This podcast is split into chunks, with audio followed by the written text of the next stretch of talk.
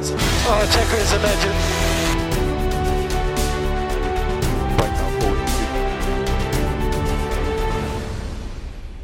Y bienvenidos a otro episodio más de Aficionados de la Fórmula. Carlos Avilés y Ronald Pérez desde San Juan, Puerto Rico. Saludos a todos los que nos ven a través de este canal de YouTube. Ronald, saludos, ¿cómo estás? Saludos, Carlitos, ¿qué está pasando, brother? Oye, súper contento porque cada día falta menos para que comience la temporada de Fórmula 1 2023. Tenemos un bajón de Fórmula 1 increíble. Así es. Pero así las es. noticias están buenas.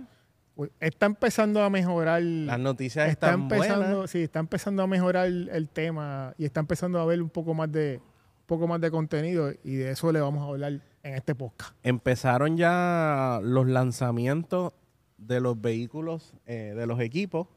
Este, Eso ha sido medio frío, Carlitos, porque Ah.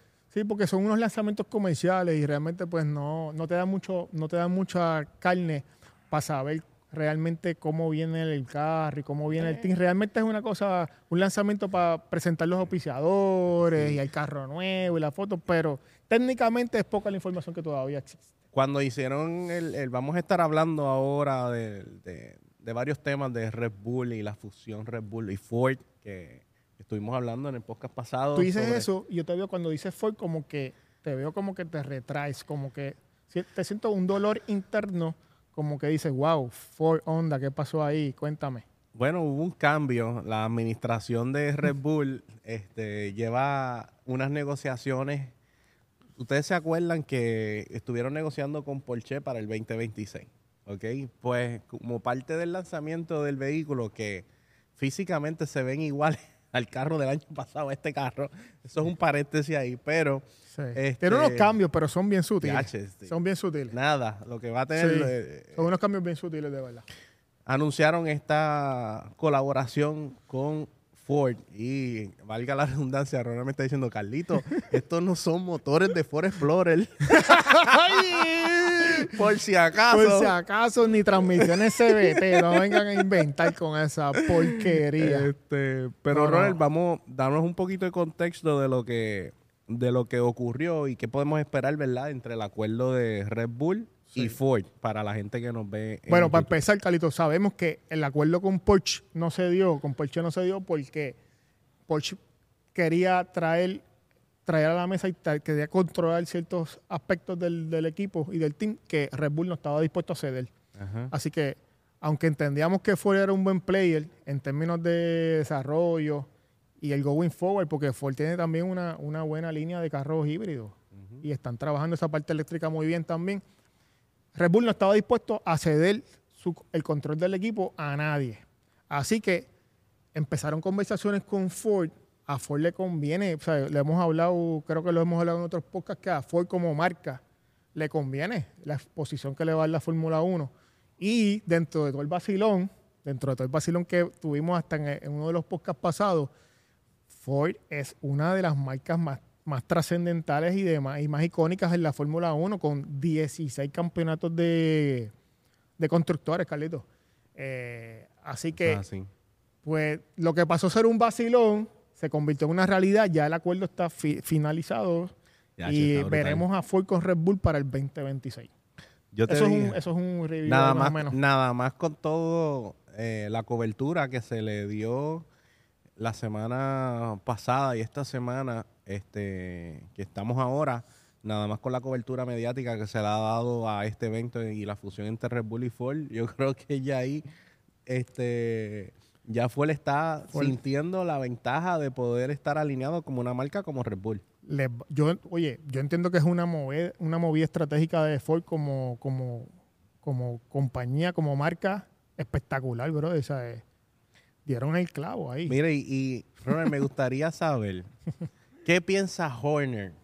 ¿Qué piensa Mira. Horner de esta fusión? Te voy a leer unas declaraciones que hizo el, en vivo desde aficionados de la el Fórmula. dueño de tu, el dueño no, el jefe, el jefe de tu equipo, Carlitos. Dice Horner a la prensa en unas declaraciones, es un simple contrato, nada de intercambio de acciones y participación en la empresa, sino un acuerdo comercial y técnico.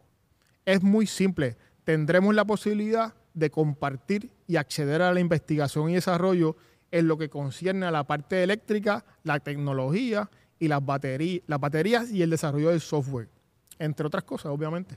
Comercialmente, la implantación de Ford en el mercado americano nos proporcionará mayor presencia en el mismo. O sea que ahí viste que tienes, tienes dos aspectos, no tan solo la parte técnica y la parte está del software y del desarrollo, sino también la parte comercial, la parte del desarrollo y la exposición que le va a dar la marca Ford dentro del mercado americano, que sabemos que la Fórmula 1 va a haber tres carreras, en el 2023 tenemos tres carreras de Fórmula 1 en territorio americano, cosa que no había pasado en un buen tiempo, número uno, y número dos, que ellos quieren crecer, el, crecer su mercado eh, en el territorio americano, ellos quieren crecer ese mercado de Fórmula 1 dentro, así que qué mejor que una marca americana se una con la marca número uno ahora mismo en la Fórmula.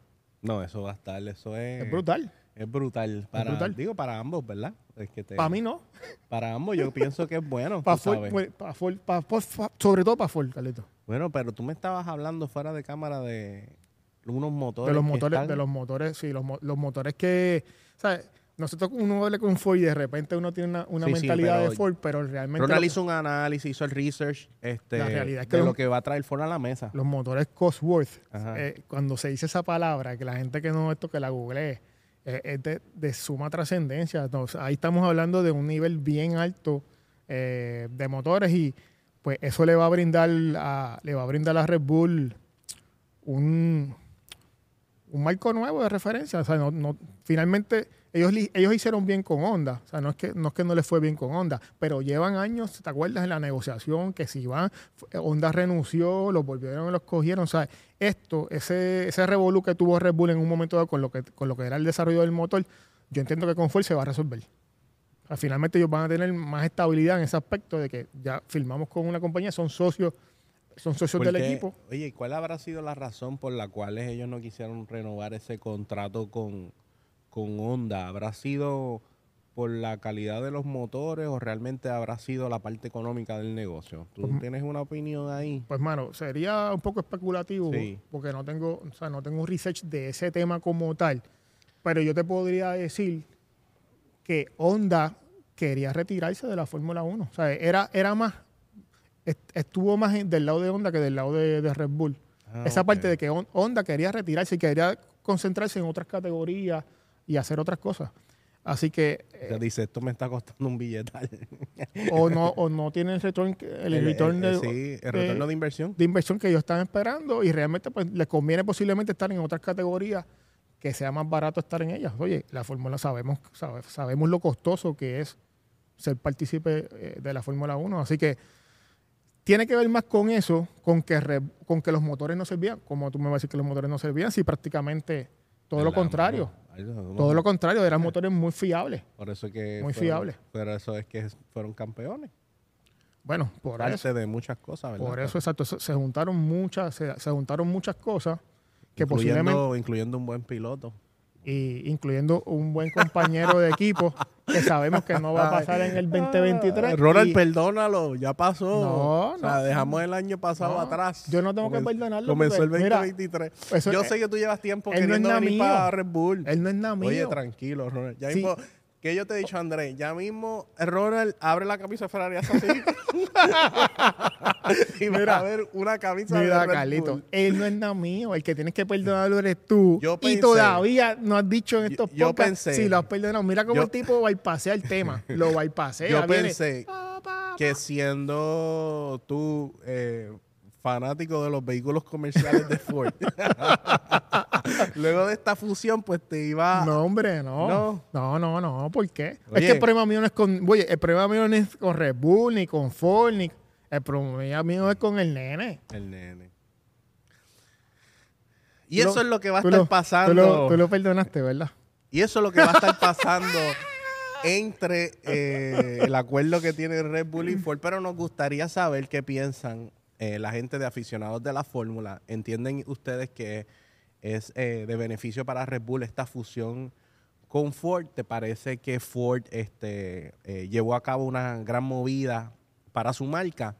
Todo y eso más lo puedes dejar ahí en los comentarios, los respondemos cada uno de ellos, así que únete a la conversación de aficionados de la fórmula. Recuerda seguirnos en todas las plataformas de redes sociales. Y si no te has suscrito a este canal, dale subscribe porque todas las semanas subimos contenido relacionado a Fórmula 1. Así que le damos las gracias. Hasta el próximo episodio. Aficionado de la Fórmula 1.